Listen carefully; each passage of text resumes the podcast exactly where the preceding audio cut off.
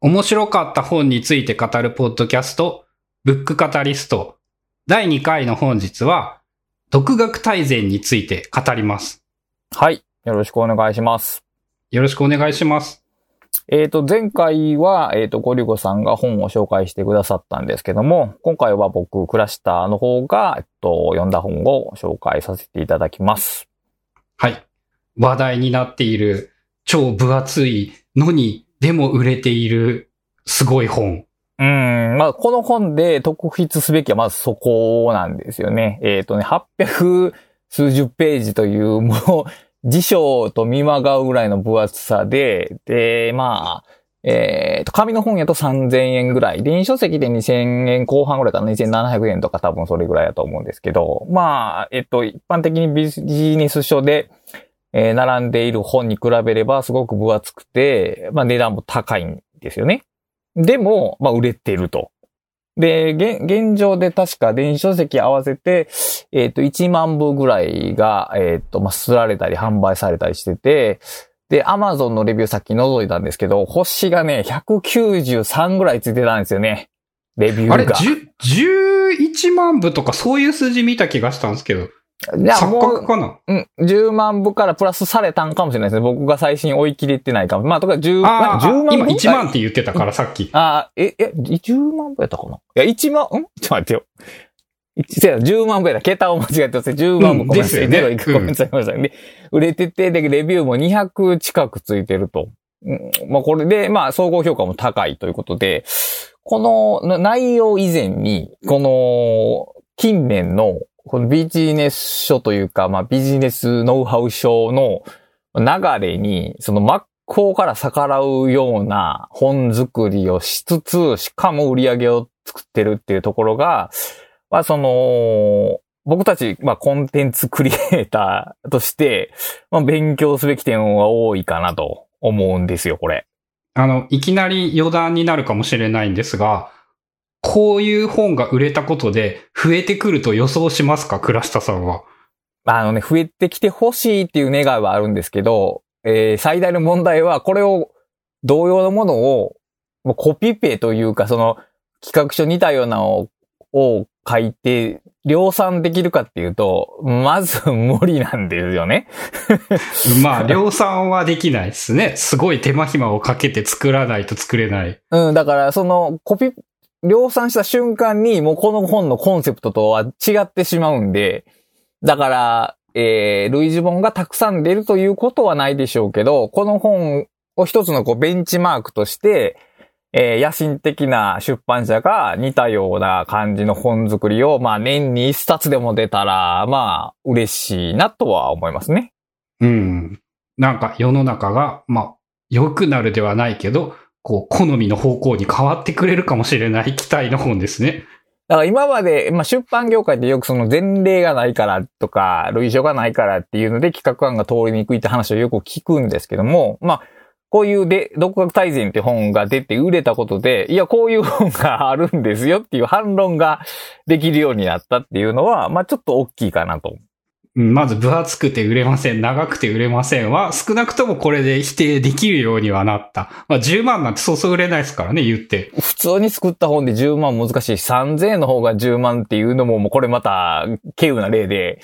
だからまあ、そこ自体が嬉しいし、あの、要するに、えっ、と、コピペ的な量産的なコンテンツ、量産できる安易なコンテンツっていうのって、まあ、えーまあ、コストが低い分、やっぱリターンも低いんですよね。リターンっていうのがもっとこう、金銭的な利益を含むもっと大きな意味で、その、インパクトがちっちゃいというか、小さい仕事になってしまいがちなんですよね。で、えっ、と、例えば、このポッドキャストも、まあ今1時間ぐらい喋るような感じで裁断してますけど、その、世の中のポッドキャストはやっぱり5分とか10分とかじゃないですか。で、それがやっぱ聞きやすいからっていう常識があるわけじゃないですか。まあ、どっちも、どっちもありますよ。一応長いのは長いので。でもありますけど、やっぱりその、やっぱ短いのが好まれるっていう最近の風潮の中で、まあ、あえて、あえてではないですけど、1時間ぐらいやってるのも、やっぱり、あの、そういうのをやると、やっぱりその、聞き手の生活習慣を改めて変えてしまうような大きな力があるものが生み出せるのではないかっていう感じもあって、だから、その世の中で流行ってるとか、その既存がどうとかというよりは、まあ自分がやりたいものをドーンとぶつけることによって独自性が生まれてくるっていう、だからマーケティングの面から見てもこの本のあり方っていうのはちょっと勉強になる点が多いと。まあ内容以前にまずそういうことを思いますね。うんうんうん。はい。という感じで、じゃあまあ、えー本編に行きましょうかっていうはい流れなんですが、えっ、と、そうですね、本のメタデータなどを教えていただければ。はい、えーっと、出版社が、えーっと、ビえーダイヤモンド社さんで、で、読書ザルさんっていう方が著者なんですよね。まあ、ウェブに古い人は、まあ、し必ず知ってると思うんですけども、えーまあ、超有名なブロガー、特にまあ書評系とかで強いブロガーなんですけども、えー、この本が3冊目になりまして、1冊目がアイディア大全。で、2冊目が問題解決大全という本で、どちらも大全がついている本で、この2冊は、えっ、とね、フォレスト出版という出版社さんから出てて、これもビジネス書に結構強い、あのー結構電車とかで広告を見かける系の出版社さんなんですけども。見ますね、名前は。で、森のまあアイコンが書いてある。そうそうそうそう。で、その本が2冊出て、3冊目も書書いてるって話で、出版社さんが分かってなかったんですけど、まあ、独学大全はダイヤモンドさんから出ると。で、ダイヤモンドさんっていうともうこのビジネス書の界隈ではもう1、2を争うでかいところで、まあ、そのね、ウェブ的にネームバリューのある、えっ、と、読書サルさんと、まあ、リアル店舗でのネームバリューのあるダイヤモンド社さんがコラボしたら一体どんな本になるんかなと思って出てきたのがこの本だったと。で、読書サ、読書、こ れ言いづらいの、読書サルさんのファンの中でもこの本は結構期待されてた本。いよいよ出るか、みたいな満を持して出た本だったんですけど、まあ、その期待を超える本になったのではないかと、まあ僕が読んでも思いますね。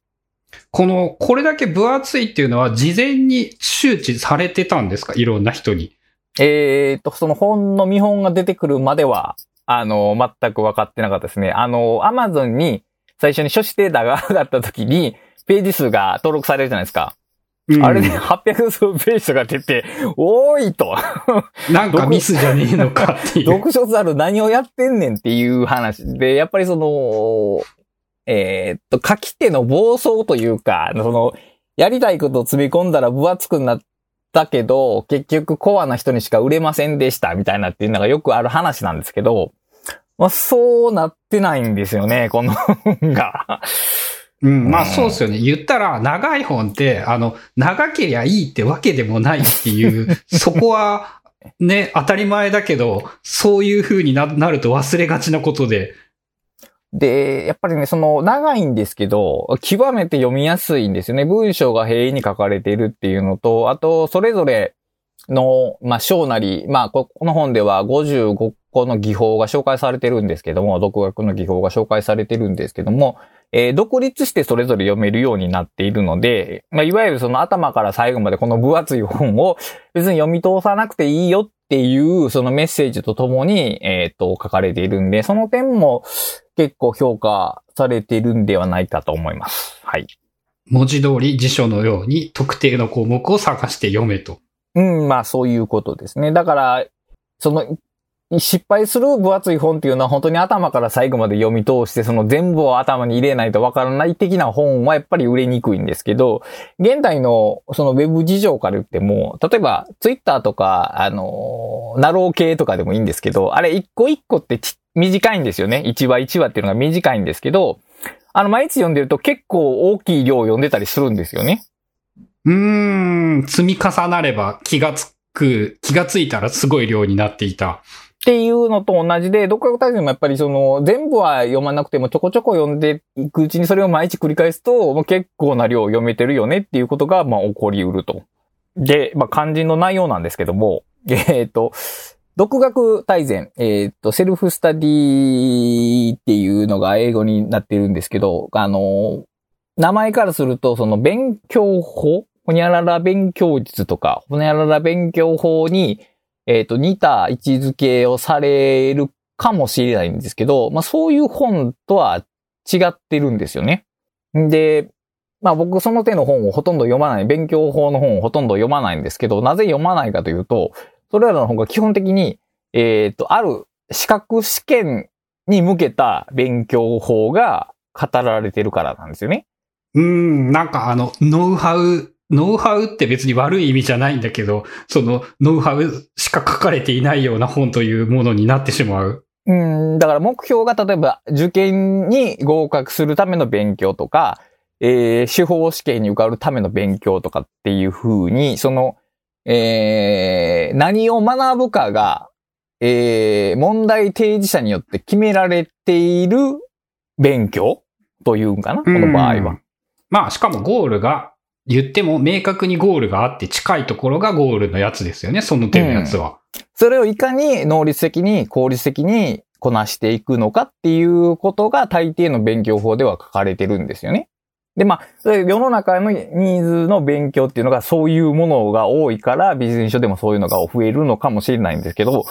まあ、例えば、ゴルゴさんもフリーランスだからわかると思うんですけど、僕たちにとって資格ってほとんど何の意味もないんですよね。まあうんまあ、あの、ちょトップクラスに興味がないジャンルのものですね。まあその資格取って嬉しいっていうのはあっても、それで例えば仕事に直結したりとかっていう新しい仕事が開拓されたりすることはないんで、基本的にだから、えーっと、はるか昔、あの、情報技術者試験っていうのを僕20代の頭ぐらいに受けたんですけど、それ以降の、この40になるまで一回も資格試験とか受けたことがないんですよ。俺ね、英検2級持ってますよ。あれ2級だったっけ？忘れてた。2級か準2級か持ってたら、まあまあまあ、そこそこのもんでしょあとうけど。だから、ソロ版も2級ぐらい。で逆に言うと、例えば、えっ、と、ゴルゴさんも HTML 書けたりとか、プログラム書けたりすると思うんですけど、そういうと、基本的にその一人で学んだと思うんですよ。まあ、本を読んだりとか、ウェブで見たりとか。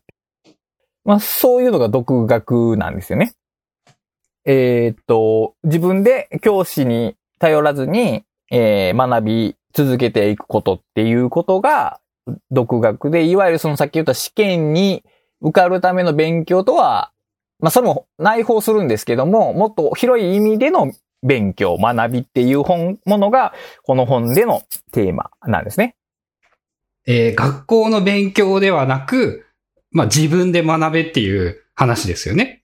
うんで、自分で学べっていう話で、しかも、そなぜ自分で学ばなければいけないのかっていうと、えーだからその、講義が、レッスンが準備されていないことに興味を持ったら、そうせざるを得ないっていうことなんですよね。ああ、そっか。なんか、なんて言うんだろう。結構自分としては当たり前のことかもしれないんだけど、言われてみるとそうですね。そう。だから、あの、フリードでやってる人にとったらもうそれは至極当然の話なんですけど、えー誰もが教えてくれないことを知りたくなったら自分で学ぶしかないっていう、まあその、当たり前のことは、でも実は日本では、えー逆に言うとその誰かが教えてくれることしか学べないみたいなことになっちゃってるんで、そこをちょっとひっくり返していこうと。自分の興味をまずベースにして、で、そこからどうやってそれを学んでいけばいいのかっていうふうに組み立て直すっていくのが、あの、独学大全の面白いところかなと。で、面白いっていうか、だから共感できる人多いと思うんですよね、実際に。そうやって学んでる人って結構多いので。うん。あの、言われて改めてっていうか、あ、そういえばって思ったんですけど、確かにさっき話してた HTML から始まり、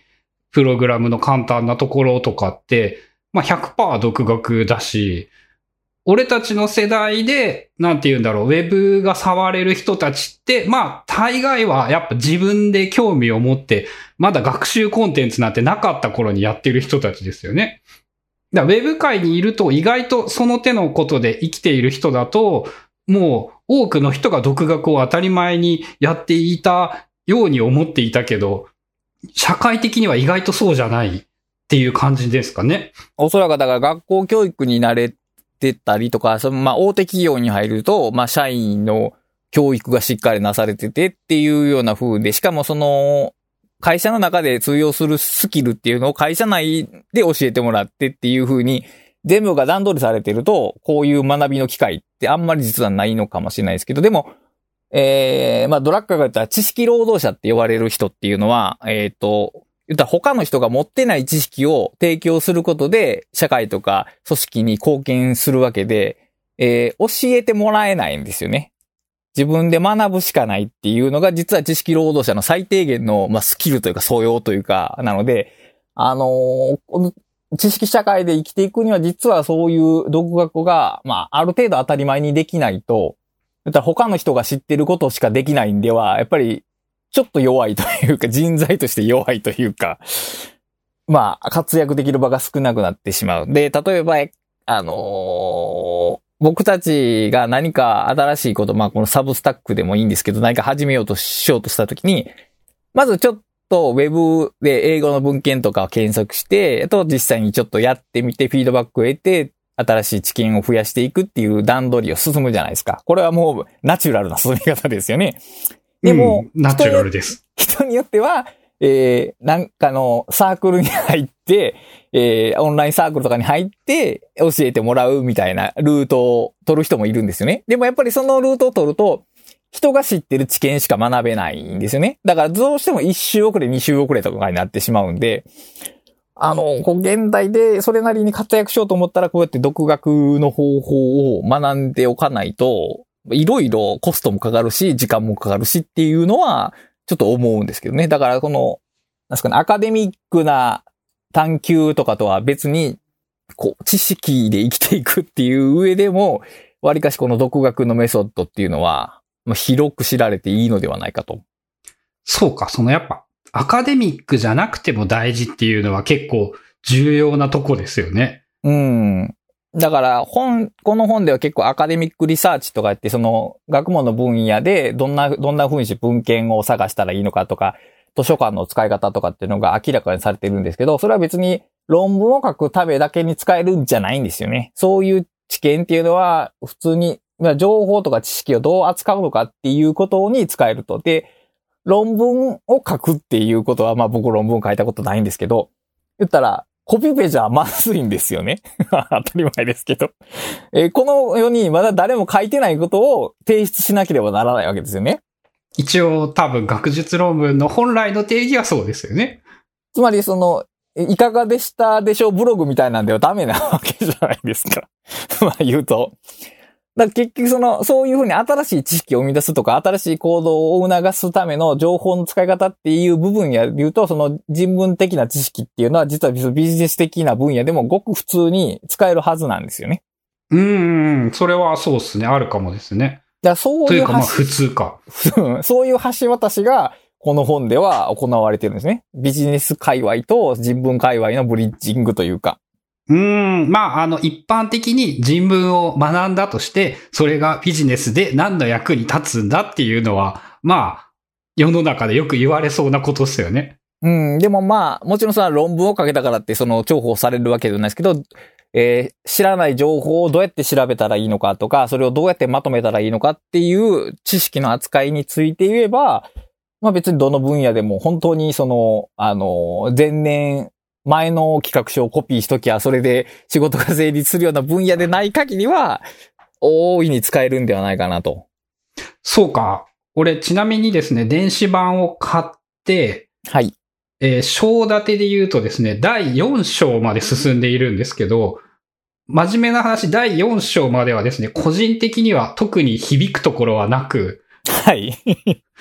これは面白くなるんだろうかっていうふうに思っていたんですが、今の話を聞くとなんか、やっぱ期待して良いのかなって感じですね。そうですね。あの、序盤の方は、えーっと、まあ、勉強法というよりは、えー、セルフマネージメントっていうんかな？自分をどう管理するのかって、いわゆるそのタスク管理とか、いわゆる仕事術とか、あの、僕らが大好きな知識があって。そう、まあだからね、なんか全部知ってるわぐらい、用語、言語化はされていないけど、なんかなんか全部知ってるわっていうことばっかり書かれていて、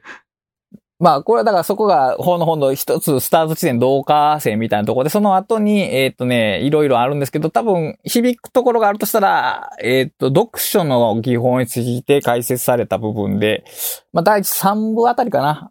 3部とか、2部の後半あたりから、あの、いわゆる仕事術からどっちかというと知的生産の技術に話が移ってくるんで、そこはちょっと面白いかなと、面白がれるんかなと思います。うん、じゃあ、あえっ、と、読み方としてはなんですけど、これはやっぱ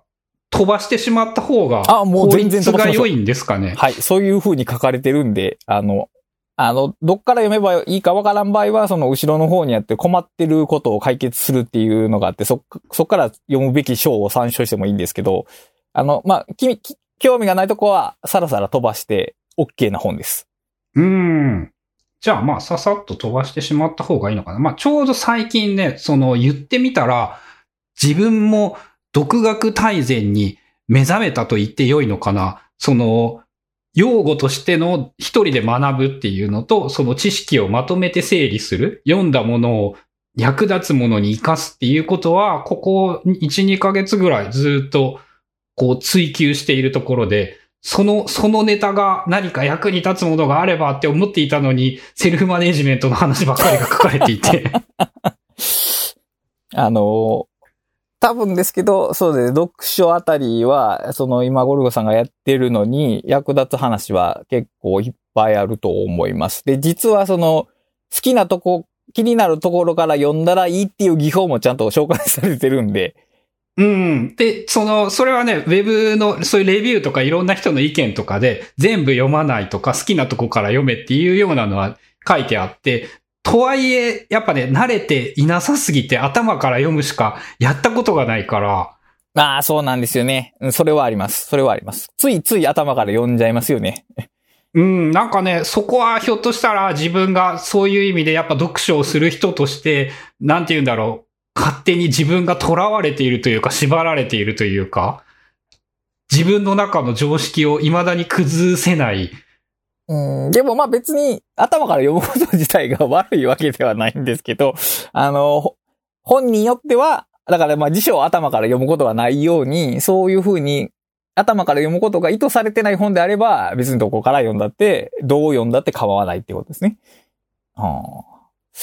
さっきそっちの話しましょうか。あのー知的生産の技術っていう本があるんですよね。超有名な梅沢忠夫さんが書かれた本があって。日本人のこの、この業界では最もよく名前が出てくる。そうですね。で、その本に、まあもう当然その本を読むことっていう話が出てくるんですよ。で、梅沢さんは、えー本を読むっていう行為を二つに分けて捉えられていて、基本的に本っていうのは頭から最後まで読むものやという、えー信念のもとで、頭から最後まで読んだものは、その本を読んだというと。で、頭から最後まで読まなかった本は、その本を見た、見たとしか言わない。読んだとは言わないって言って区別されてるんですね。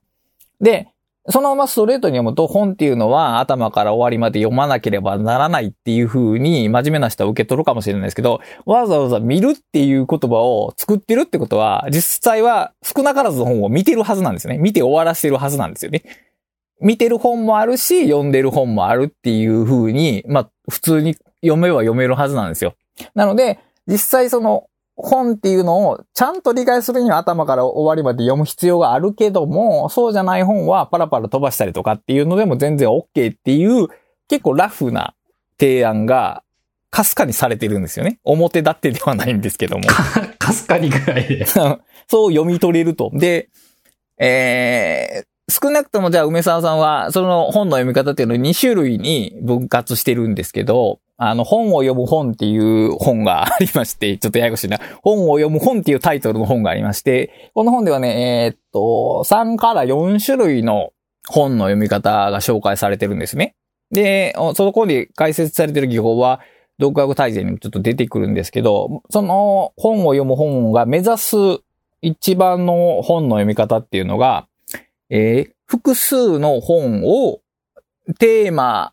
テーマに、えー照らし合わせて読むと。読み、読んだりとか読み比べたりするってことなんですよね。うーん。あの、すべてに書かれていることっていうのが最も重要なことだっていう、なんか見極めるテクニックみたいなやつですよね。それもありますし、例えば自分があるテーマに関心があると。何か、何でも食料問題に関心があるって時に、複数の本、例えば片方は経済学の本、片方は、えっ、と、栄養学の本とかっていう方、その様々なジャンルの本を自分の関心、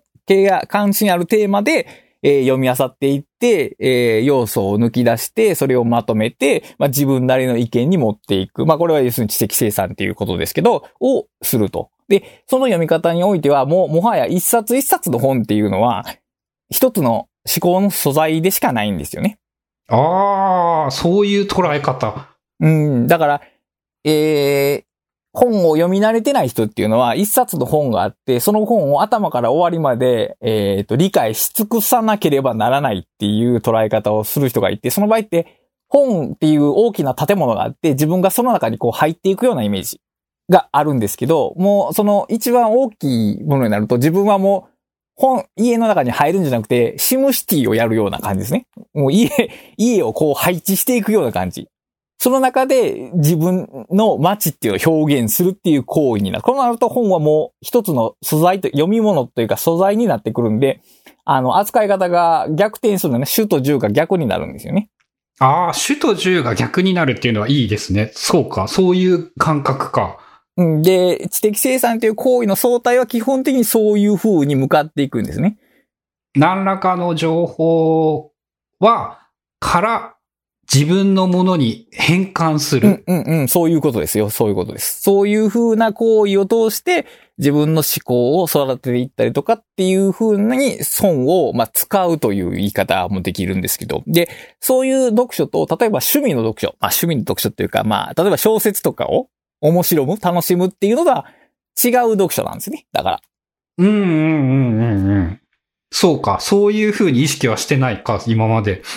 小説とかはどっちかってさっき言った家に入るような感じ。あの、作者が作った世界に招かれて、存分にその世界を楽しむっていう感じなんですよね。うん、なんかこの家は絵が綺麗だとか、壁が白くてかっこいいみたいなのとか、あ、外見はかっこよかったけど中はこんなんなのか、みたいな。そういう楽しみ方も読書としてはあるんですけども、実はその違った読書もあって、で、その読み方の場合っていうのは別に本当に、あの、例えば、えー、夏目漱石を研究したい場合って夏目漱石の本を全部読む必要がありますけど、えー、日本文学における女性の扱い方とかいうのを論じたかったら、一冊の本を全部読むよりは、その小説の中で女性がどのように扱われているか部分だけをこうピックアップして読むっていう読み方も別にありといえばありなんですよね。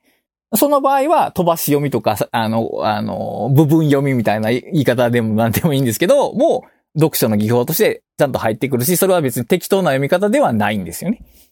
もうあれですよね。俺の中のイメージだと読むんじゃなくて資料として参考にしたっていう、なんかそういうやつですよね。そんな感じね。そういうのも本との接し方としては、ごくまっとうだし、あの、場合によってそうして読まないと、あの、感情輸入しすぎて、あの、見誤ることもあるとまで言ってるのが、まあ、読んでいない本について堂々と語る本っていう本なんですけど、はあ、一人について、その掘り下げすぎると、全部読まない方がいいとすら言ってますから、この彼は。ちょっとその著者は。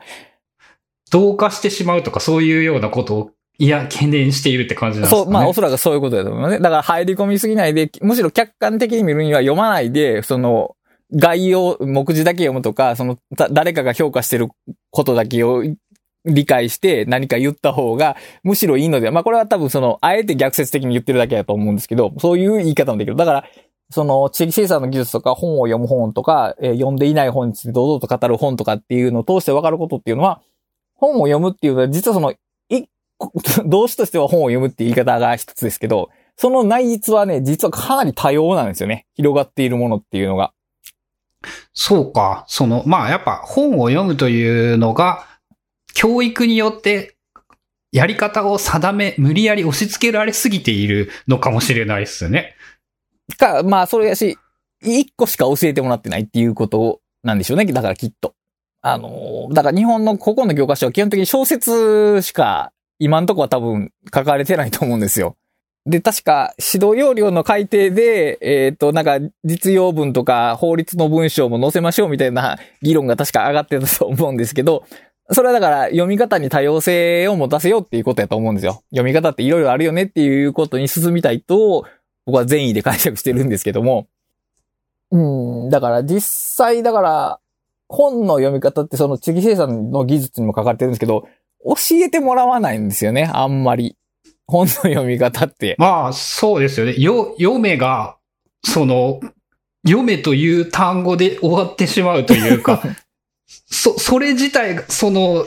いかにして読むかという読み方がわからんというか、メメタ的になんか次元が上がりすぎてわかんなくなっちゃうけど。で、あと、例えば絵を描くとか、あるいは体を動かす動作って、目に見えるじゃないですか。目に見えるってことはモノマネできるじゃないですか。でも本を読むっていうのは頭の中でしか起きてないんで、だから、例えば本を読んでる人、旗から見ても、その人がどう読んでるかわからないんですよね。まあ確かにね。しかもあの、まあ言われがちなことですよね。読んだっつって、じゃあお前は本当に読んだと言えるのかっていう。だから読むって全然わからないし、その、ほ例えば親が本を読んでたからって子供がその同じような本の読み方をするかってそういうわけでもないし、だから結構教育が難しいもんなんですよね。うん、無意識で確かに獲得したと言えるのかもしれないことですね。うん、だからそう逆に広がりにくいというか、他の方法に手を伸ばしにくいっていうのはあって、うん。だから、この独学大全の本はその前前半部分がセルフマネージメントで結構、あ残りの第3部のね、12章が丸々一つ様々な本の読み方について書かれてるんですけど、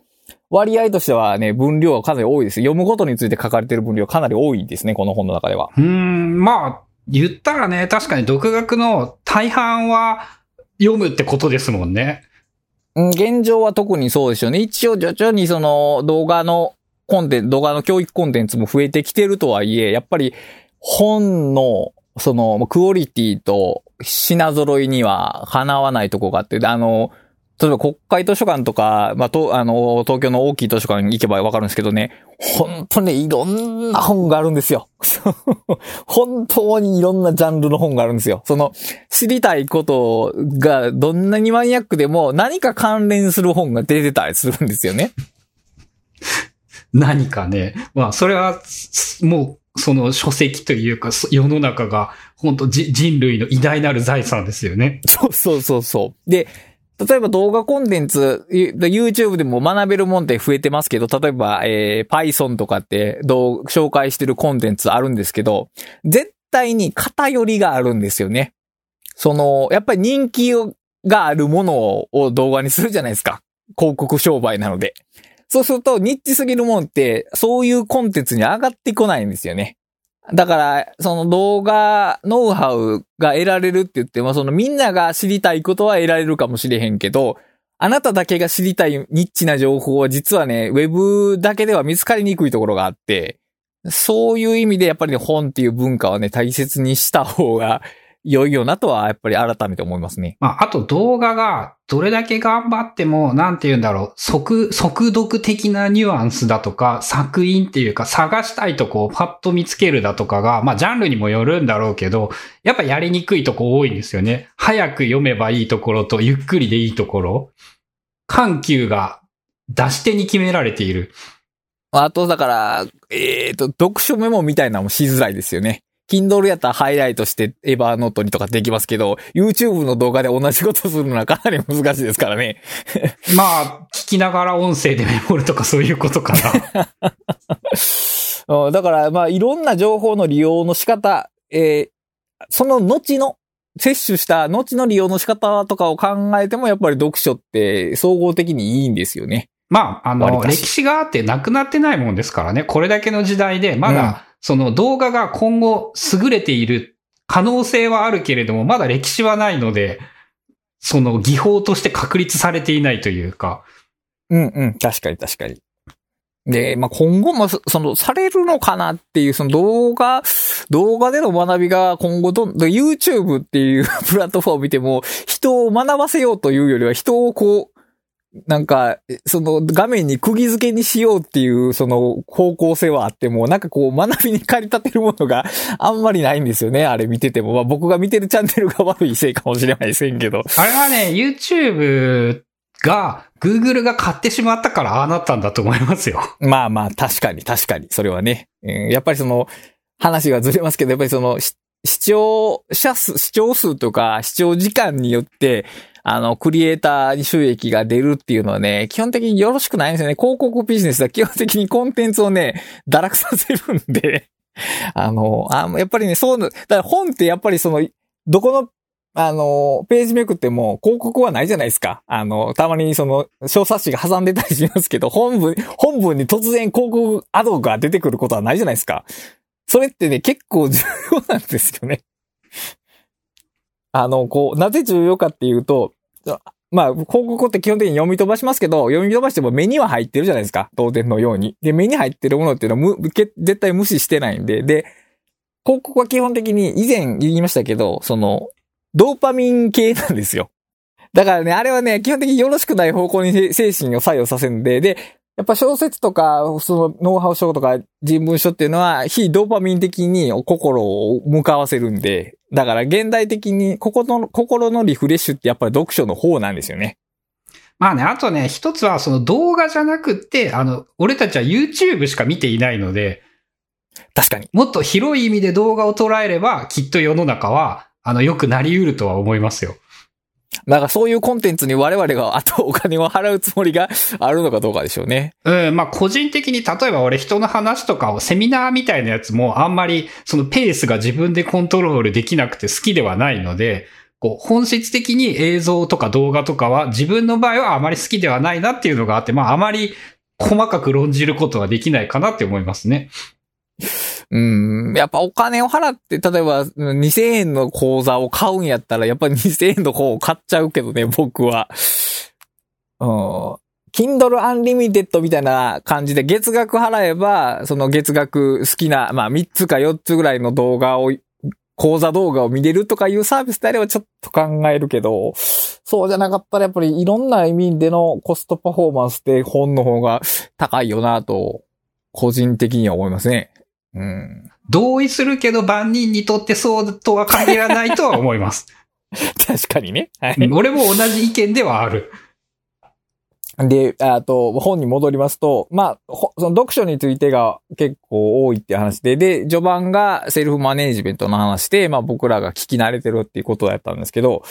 案外この、セルフマネージメントの話もセットになった勉強法っていうのが、いや、とか勉強法っていうか、ノウハウ本が実は少ないっていうか、レアなんですよね。そうなんだ。言われ、あんまり考えたことがない。自分は気がつけばそういうことってすげえ、いろんなことを学んでいるけど、何から学んでいたんだろう？まあ、わからないで。あのー、例えば、勉強法の方、本で言うと、まあ、これこれこういう勉強の方法がありますって書かれてて、終わりなんですよね。あなたもやればできますみたいな。まあ、根性を出してやりましょうですよね。で、だからそれができないという想定はないんですよね。うん。でも、できないんですよね。ああ、独学大全はそもそも設定としてそう、そうやってますよね。あの、ダメな人が、やる気はある風だけど本当にできないやつが、その主人公で、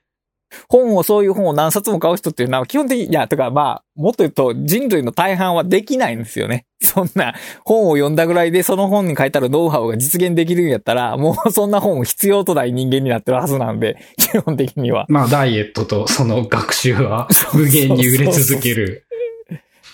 で、そこにメスを入れたっていうのがやっぱりすごいな、この本のすごいなっていうとこで、一応こう宣伝で言わせてもらうと僕のそのやること地獄エトセトラっていう本も、まあ、人間って基本的にタスク管理しようと思ってもできないよと。タスク管理をするためのタスク管理が必要となって、これ結局無限交代するよねっていう話を書いてるんですけど、その点が論じられてないノウハウ本は基本的に役に立たないんですよね。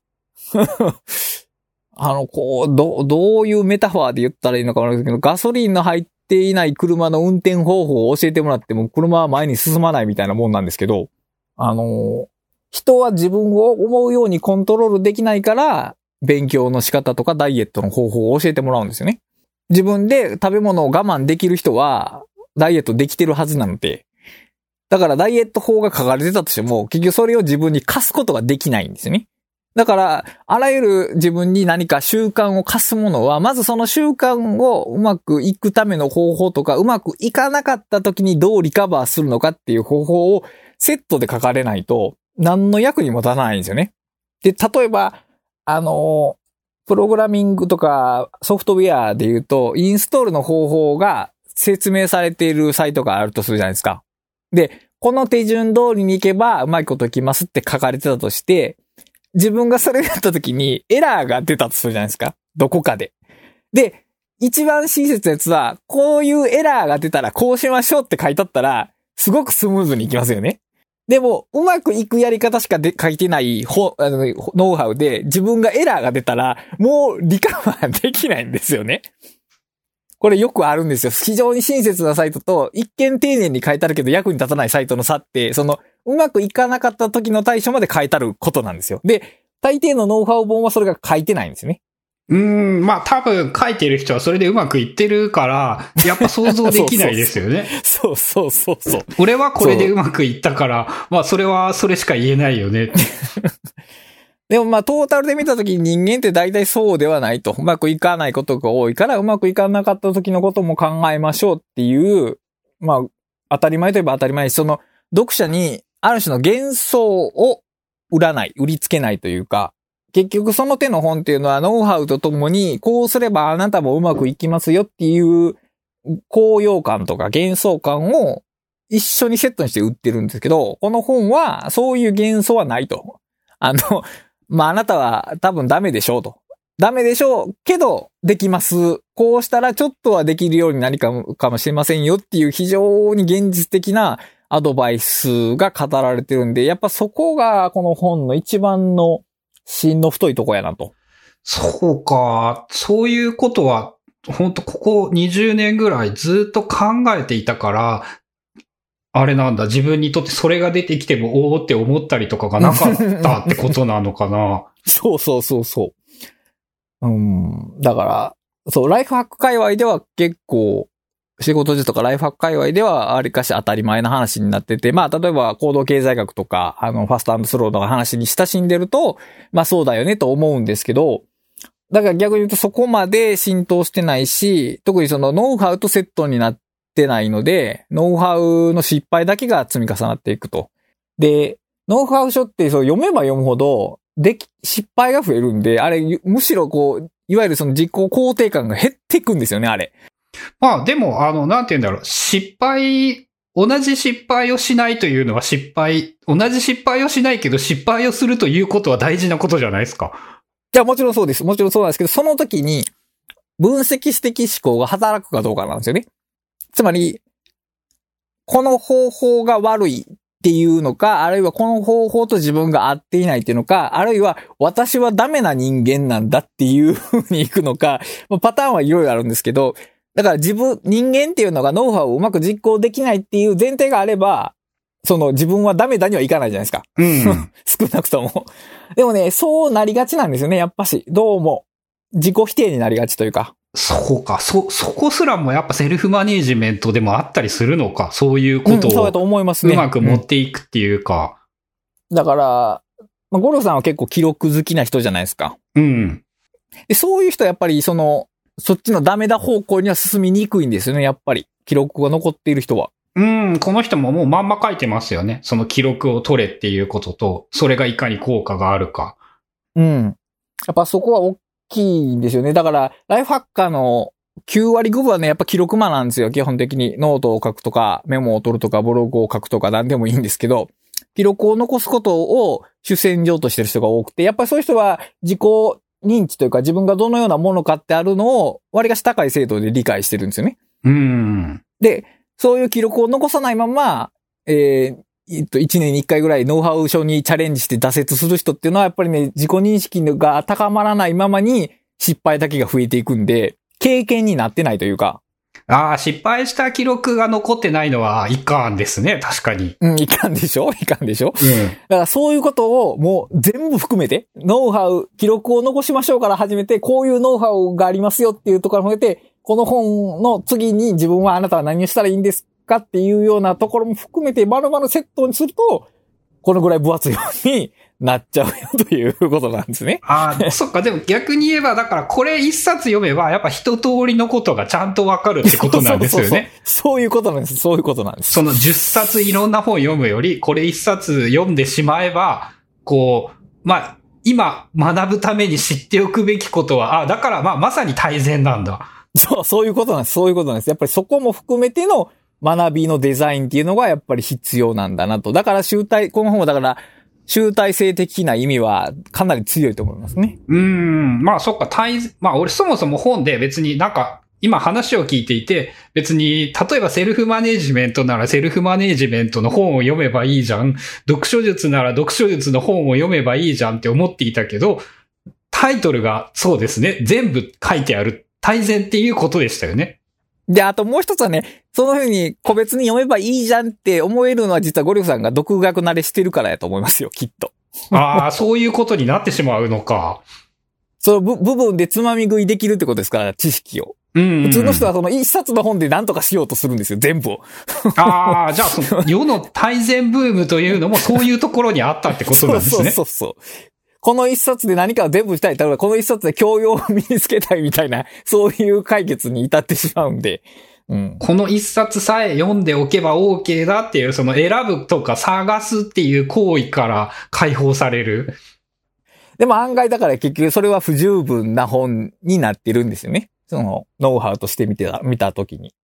まあ、あんまり言うと宣伝気味ですけど、まあ、この本を一冊読めば、まあ、確かに、今までの、例えば、ライフハック的な本の大部分は読まなくても済むし、さっき言ったその読書に関する本の何冊かも、まあ、特に読まなくても良くなる部分は多いでしょうね。まあ、この本を読んでから、例えば、えー、ファストハンドスローとか、えっ、ー、と、ファクトフルネスとか読むのも面白いですし、さっき言った様々な読書本をさらに読むのも面白いですけど、ベースとしてこの本を読んでおけば、踏み外すことは結構少ないかなと思いますね。なんか、あれですね。はい。読書の土台になる本。うん、そうですね。まあ、そ、この読書っていうのもさっき言ったように、その、小説を読むとかではなくて、まあ、知識を学んでいく形の読書の土台になる本やと思います。読んでてっていうか、話を聞いてて思ったんですけど、ここ1、2ヶ月、そのゴリゴさんが本を読んで、あの、読書メモとかを頻繁に取るようになったって言われてるんですけど、で、今こうやって二人で、本について喋ってますけど、これも含めて結局読書の一環なんですよね。うん、これはね、あの、でかいですね。話、読んだことを話せるようにするというのは、一番でかいですね。学ぶ方法として。こういうのもだから、例えば、えー、技法15で解読っていうのがあって、みんなで集まって本を読むっていうことなんですけど、これもだから一つの技法なんですね。技法のうちに入るんですよね。で、例えば引用マトリックスとかっていうのがあって、これもだから、えっ、ー、と、その本の引用したい部分だけをピックアップして並べるとかっていうのも、まあ読書メモの技法ですし、あと、その本について喋るっていうのが、だからね、注釈にちょっと近いかなと、これどういうことなんですかって説明すると。で、えっ、ー、と、前回は、えっ、ー、と、経済学者について僕いろいろ喋りましたけど、まあ当然あれ喋る前にいろいろ調べてるんですよね。当然、空で喋ったわけではないんで。で、やっぱりそれも僕の知識になってるんですよね。聞いた人もまあちょっとそれなりになんか得たものあるかもしれないけど、僕それ10倍ぐらい経済学者に詳しくなったんで。これだからね、世の中のインプットって呼ばれている認識されているもの、データの入力って認識されているものが、実は読書の半分っていうか3分の、4分の1ぐらいの要素でしかなくて、実はこうやって出すこと。人に向けて話すことっていうことが実はね、読書の残り部分を占めてて、そうすることで初めて自分の中で使える知識っていうか、他の知識とリンクして、有用に何か言えるようになるんですよね。うん、思いますね。そのね、この、この2、3ヶ月レベルの話だけど、やっぱこう意識して、その学んだことを人に話すとか、人に聞いてもらうとか、まあそのためにはやっぱ分かっていないとできなくって、まあ知られたことではあるんだけど、やってみるとこんなにすごいのかっていうぐらい、なんかいろんなことが見え方が違ってきたっていうのかなっていうのはありますね。その読むことの、まあ、深さというか、解像度の高さというか、ちょっと表現は難しいけど、その本から知識を得る、うん、なんていうのな、流度でもないけど、まあ、レベルが高くなるというか、ざっくり言うと、ようになりますし、で、やっぱり、こうやって話してても、先ほどからめちゃめちゃな数の、あと本の数、本の名前挙げてますけど、本と本って繋がってるんですよね。独立して存在してる本っていうのはまずなくて、で、やっぱりね、そういうリンクが増えていくと、やっぱ読書の楽しさがね、増すんですよね。これまで一冊一冊しか独立して捉えてたものが、ある網の中にあるんだってことが分かると、あのー、読書の面白さが1段階か2段階くらい上がるんですよね。うん、まあいろんなこと大体確かにね、繋がっているっていうのはめっちゃ思うし、最近特にそれが意識できるようになったのかもしれない。これはだからやっぱ記録、特に記録を取ったり自分で喋ったりすることによって、その知識の定着化が進むんで、より明確になってくるでしょうし、そういうネットワークが一定の広がりを持って、えーっと、どう言ったらいいかな？ジャンルを超えるようになると、その、ゴリゴさんの中での思想が 育ってくるんですよね。つまり、えーっと、一般的に A と B っていうのがほ二つの本があって、これが似てる分野で分類されてるときに、この二つが似てるっていうのは、新しい知見じゃないじゃないですか。で、A と C ってこれまで誰も近しいって思ってなかった本が、いや、これリンクあるよって言ったら、それはもう一つの知見であり、一つの思想なんですよね、もう。で、そういうのが、その読書メモとかを、まあ、リンクネットワークの形で書いていくと、増えて、見つけやすくなってくる。だから、まあ、 Scrapbox が代表ですけど、あの、 Obsidian とか Roam Research とかっていうあのリンクベースの機能っていうのはそういうとこで役立つんですよね。やっぱね、こういうツールが出てきたことによって、少なくとも自分はこういう存在の便利さを実感したっていうのがありますからね。うん。だから昔はやっぱ手間すぎてできなかったっていうのがあって、あのーまあカード法で、カードでね、絶対やってなかったと思う。その時代に生きてたら。いや、だから、あのーカード法で有名な方は、まあ、大量のカードを書かれてて、しかも、カードの、えー、インデックスになるカード例えば、この分野のカードは、このカードとこのカードとこのカードに書いてあるよっていうカードを書いてたんですね。要するに、リンク、レッド、あ TOC っていうかな？テーブルオブコンテンツっていうか、インデックスになるカードも書いてあるので、そのインデックスになるカードがいわゆるそのさっき言った彼の思想を表すそのものなんですよね。本の内容じゃなくて、その本について彼が言及する何かっていうことなんで。で、やっぱりそれはカード時代はね、もう暇な学者っていうか、時間、時間がちゃんとそれに使える学者でないとなかったんですけど、今は本当に簡単に作れるようになりましたね。もうびっくりするぐらい簡単に作れるようになりましたね。そのね、カード系はすごい興味を持って調べていて、まあ、梅沢忠夫さんも、言ったらあの人もカードの人ですよね。はい、カードの人です。とか、そのゼッテル・カステンっていう、何さんだったかな？パッと名前出てこないんですけど、ニコ、ニコラス・ルーマンね。うん、あの人の話とかも、まあ、まさにカードだし、あれが、ね、アナログでやっていたというのは信じられないすごいことだなとは思うんだけど。まあでもやっぱあれはアナログの限界も当然あるでしょうし、アナログカードの場合って1箇所にしか保存できないんで、同じカードを2箇所には保存できないんで、まあその保存の問題とか分類の問題はあったでしょうけど、それは今ほとんどないので、あとはそのカードのどう書いた、どのように記述したらいいのかっていうようなことを解決していけばいいのかなと。だから、その、この知識の扱いになると、えーと、いわゆるその、ハッシュタグ的な分類というのかなうんと、例えば、えー、レシピが書いてある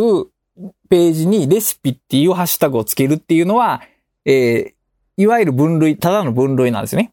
で、例えば、えーっと、独学大全っていう本に、えー、独学大全のやったら、例えば、まあ、本っていうハッシュタグは分類なんですけど、えー、例えば、せやな、えーっと、個人の知的生産っていうのを付け出すと、自分の分類が始まるんですね。で、そういうのをつなげるのが面白いんですね。うん。そう、これはね、面白いっすね。すごい面白くなって目覚めている。ノート術じゃなくって、そのカード術の方が用語としては近いのかなっていう感じがして。こん Obsidian とかは特にそうかな。 Roam Research も基本的にそれが強く意識されてますね。 Scrapbox はもうほぼ、ほぼカード。あれはカードにしかならないように再設計されてるっていうのがあって、例えばあの、見出しがないんですね。あいわゆるあマークダウンの。あ、そうだ、見出しつけられないですもんね、 Scrapbox は。うん。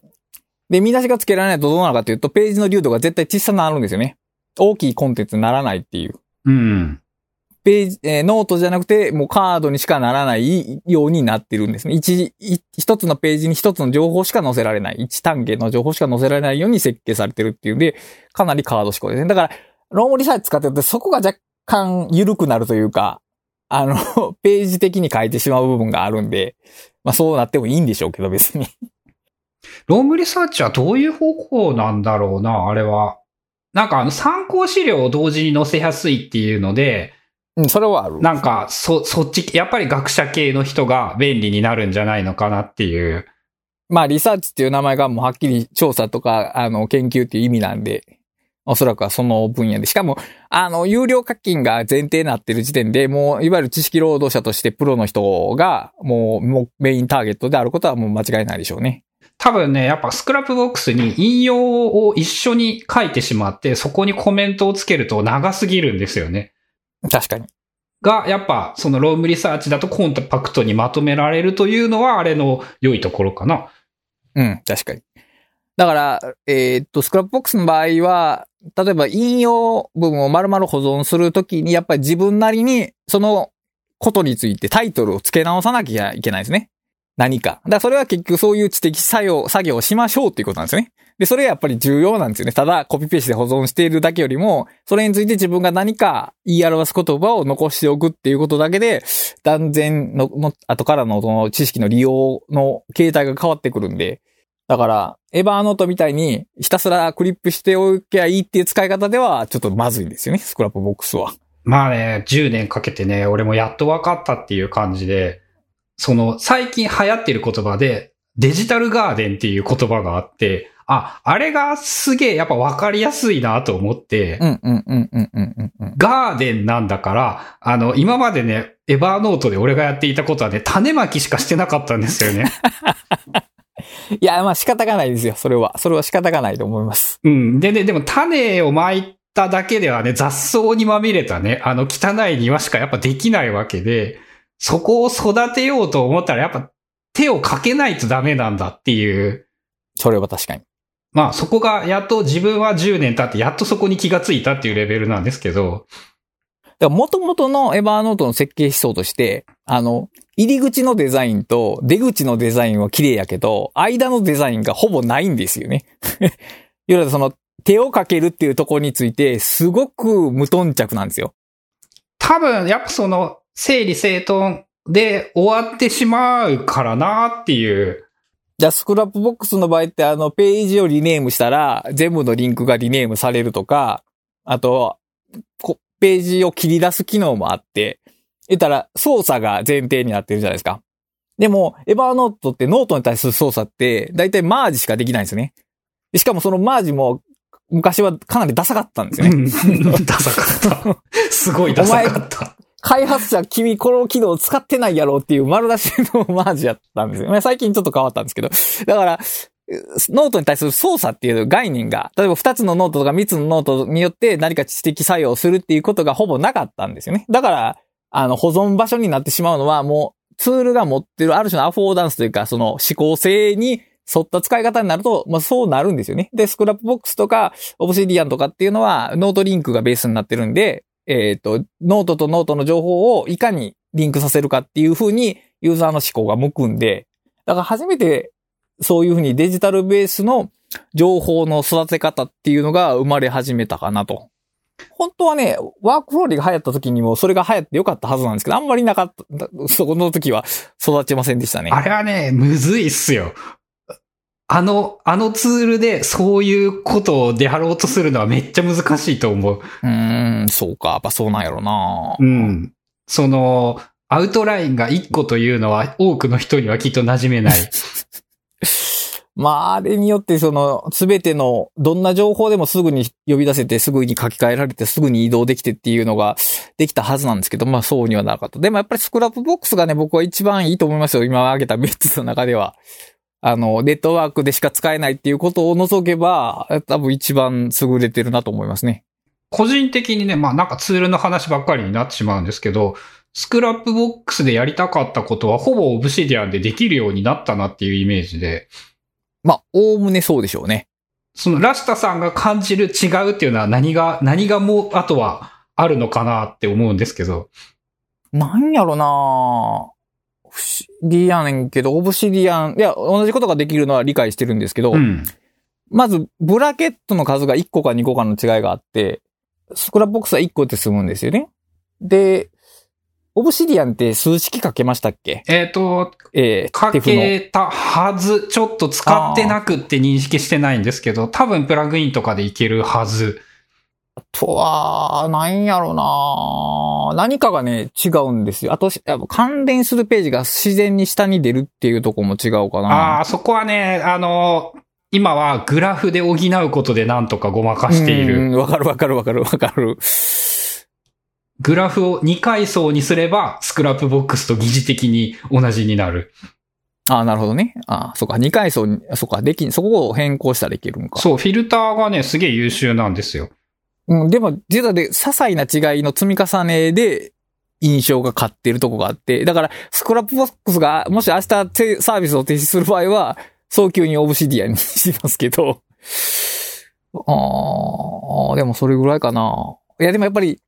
あの、このいうデジタル情報の扱い方を初めて教えてくれたっていう意味で、リスペクトしてる点は大きいかな。うん、それはあるっすね。あ、まあ、あと、その、感覚としてやっぱりこっちの方がカードだなっていう感覚はあるかも。あ、それは、うん、確かに、ファイルじゃなくてカードっていうのあるね。あの、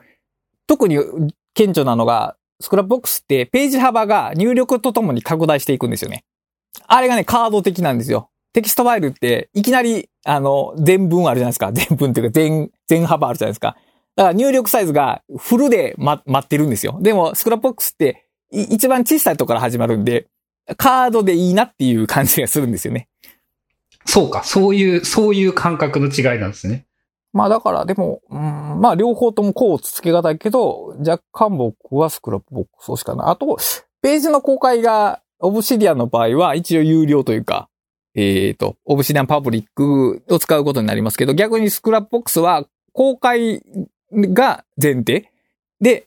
えー隠したかったら、あの、隠したかって仕事で使ったかったら有料にしてくださいってことなんで、その、精神性の違い？うん、設計思想で行きましょうっていう、の評価も違うかな。どっちにしろ僕、知見を閉じ込めとくのはあんまり好きじゃないんで、初めからもう公開したいという気持ちなんで、公開前提の方がいいかなっていう。まあそうかもな。俺の場合、そのプライベートなことと全部、その、あまり区別したくなくって、一個にしているから、その非公開前提の方がいいというところもあるのかも。あれ、また全然話がと 飛び続けなんですけど、 Obsidian Publish っていうのは、あれ、公開するものを選べるんですかね？パ、パブリッシュは自分で選びます。その、このノートを公開って選んであげると、公開することができて、えっ、と、他には、えっ、と、そう、まあ、仕組みとしてはただそれだけ。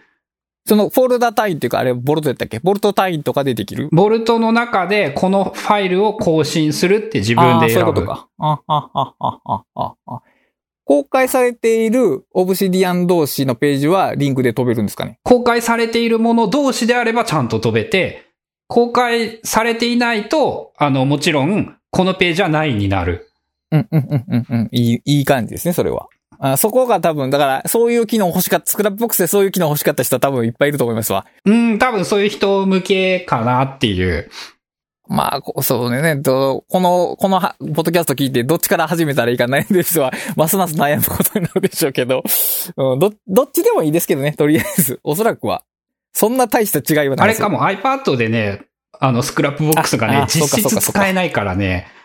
その、それが嫌だったっていうのもあるかもしれない。ああ、そっか。それはあるかな。僕、だいたいウェブブラウザずっと開けてて、 Scrapbox のタブも固定にしてあるんで、ずっと開いてるんですよね。で Obsidian を開くと、アプリが1個増えるじゃないですか。Mac 上の。それが若干嫌なのかもしれない。まあ、そのあたりの、そういうところあるかもね。俺逆にそのローカルなので、ローカルの方がいいっていう。なるほどね。なるほど。まあ、えーと、だいたいこの本っていうか、この本じゃないことっつって、だいぶ語ったんですけど、あの、一応、関連する本っていうかな、この本を読んで別の本を読みたいという方にガイドしておくと、まあ、一つは、えっ、と、知的生活の設計という本がありまして、えっ、と、堀さん、目堀さんの本とか、あと、えっ、と、これからのエリック・ホッファーの民っていう本と、在野研究ビギナーズっていう本がありまして、これは荒木さんっていう、荒木優太さんっていう方の本、ないしは編集された本なんですけど、要は在野研究っていう、まあ、独学にかなり重なる分野の方ですね。で、あと、えっ、と、千葉先生、千葉正也先生のえっ、と、勉強の哲学という本がありまして、これ本も、えー既存の勉強って僕たちが、えー義務教育で描いている勉強っていう概念を結構打ち壊してくれる本なんで、この本も面白いと思います。その4冊は関連本として読めばきっと面白いと思います、ね。それあるかもな。俺、勉強の哲学っていう名前で敬遠していたけど、読んでみた方がいいかもなって今聞いて思いました。うんこの、まあ、独学大全最後まで読んで、ちょっと、その勉強感みたいなのが変わったとしたら、この本、その、勉強の哲学も、もうきっと、ちょっと難しいですけどね。ちょっと難しいですけど、面白く読めると思います。なんかね、厄介なことでね、自分はね、勉強っていう言葉にね、なんかその、偏見とか嫌な感じとかは全然なくって、こう、勉強いくらでもすればいいじゃんって思うんだけど、人が勉強っていう言葉を使っていると、なんかこう、自分が想像しているものと違うんじゃないかって勝手に思ってしまう。うん。まあ、だからこそこの本はわざわざ勉強の哲学っていう風に、その、既存の言葉にぶつける形でこの単語が多分選択されてると思うけど、まあ、勉強ってその、特に今日っていうのがシールっていう字やから、強制の今日やから、やっぱりちょっと嫌なニュアンスがあるんですけど、あの、でもまあ、あのーどういうかな、まあ、頑張る部分は、勉強の中でその頑張るっていうかな、自分の持ってる、いや、コンフォートゾーンから出るっていうのは絶対あるんで、勉強するっていうのは。だからまあ、強いられよう、強いられるっていう言葉なのか、頑張るっていう意味なのかともかくとして、まあ勉強は勉強なんですよね。勉強に変わる言葉って、まあ学習なんですけど、学習だとちょっと違うしなと思って。うん、まあ、習うっていう字が入ってしまうとちょっと違うかもですね。まあそうですね。この、その4冊をおすすめとしてとりあえず上げといて、まあおすすめ紹介は終わりですね。大体。いっぱい出てきますね、おすすめ本が。うん、こういう風になるんですよ。芋づる式に出てきます。ちなみに、あの、ちょっと参考までになんですが、あの、クラスタさんは1ヶ月にペースとして、平均値としてどのぐらい本を読んでますか？だからその読むっていうのは読み、さっき言った梅沢的な読むっていう見見たのもありことだったな？いや、見たのもありやったら、それはもうめちゃめちゃですよ。よ、めちゃめちゃありますけど。あ、じゃあ書籍購入冊数基準では？あー今年は少なかったけど、例年やったらでも、あ、でも、100から200の間だと思いますよ。200だとすると月に15からう2。ん。で、100、100やと8ぐらいか、だから。うん。だから、うん、8冊から15冊の間ぐらいを買ってたりするね。あの、いわゆる本は、漫画と、あれは除く、ライトノベルは除いて。漫画とライトノベルを指すと、うん倍では済まなくなる。なんかあれですね、所所得がどれだけ 本に費やされているか。そうで、エンゲル係数の本番はすごいですよ。僕のあの、ま、ねあの確定申告の書籍代のとこすごいですもん。そうか、なかなかね、その、は、はたくさん、特にね、自分の場合、最近やっぱね、ゆっくり読もうと思っていたのもあるし、なんか、人生において、こう、絶えず、やめたことはないんだけど、読んでいるペースというのは決して多くないなと思って、ああ、今のような読み方をしていけば、本の読み方はね、多分確然と早くなっていくと思いますよ。うーん、別にその全部を読もうと思わなければいい。っていうのもあるし、その知識が定着化されてくると読解力が上がってくるんで、読むスピードは必然的に上がってくると思いますよ。ああ、まあそっか、その、そういうのもあるか。これ、これが第1回だったら一番良かったかもしれないですね。いやいや、そういうわけでもないと思いますよ。それは。それは。なんか読書の起点になる本みたいなので、ここからいろんなことがリンクしますねっていう。確かに。まあでももう配信されてしまったらまあもう、もう第2回。回になってしまったので。いや、こういうのはでもね、逆にその段取りを考え出すと失敗するんで。まあ、あの、コンテンツ的には第1回として大変相性がいいものだったっていう。確かに。いや、でも、うん。いその第1回で、その、最近のその、ゴルゴさんが、その読書に目覚めてきたっていう言い方すると、ちょっと、インテリブルのから嫌なんですけど、あの読書が面白くなってきたって話を聞いて、あこ読書大全、じゃあ、読学大全っていう本をおすすめしたいなっていうのがあったんで、やっぱその1回があってこその2回ですよ、これは。うん、まあそういうのはあるかもしれないですね。俺はね、あの、できるだけラスタさんが読んでなさそうな本を探そうっていうのを目標にしていて、や、普通に大丈夫でしょ。いや、読んでない方の方が多いわけですから、それはもう。うん。あ、あと、まあ、あのね、それ、それをきっかけに、ちょっとジャンルを、自分が知らない分野を広げていきたいなと思っていて、うんうんうんうん。それを確かに。まあ、そういう意味でも、その、クラスタさんが読んでいない本であれば、よ、より、そ探すきっかけとしても大変いいかなっていう。確かに。まあ、なんであれ指針を持つのはいいことですね。こう、そういう、あの、とりあえず人気の本とかランキングの本を読もうというんじゃなくて、何かしらのテーマ性を持って本を選び出すと、より面白くなりますね、やっぱり。ということで、感想や質問などがあれば、ハッシュタグ、カタカナで、ブックカタリストをつけてつぶやいていただけるとありがたいです。本日は、独学大全を紹介しました。ご視聴ありがとうございました。ありがとうございます。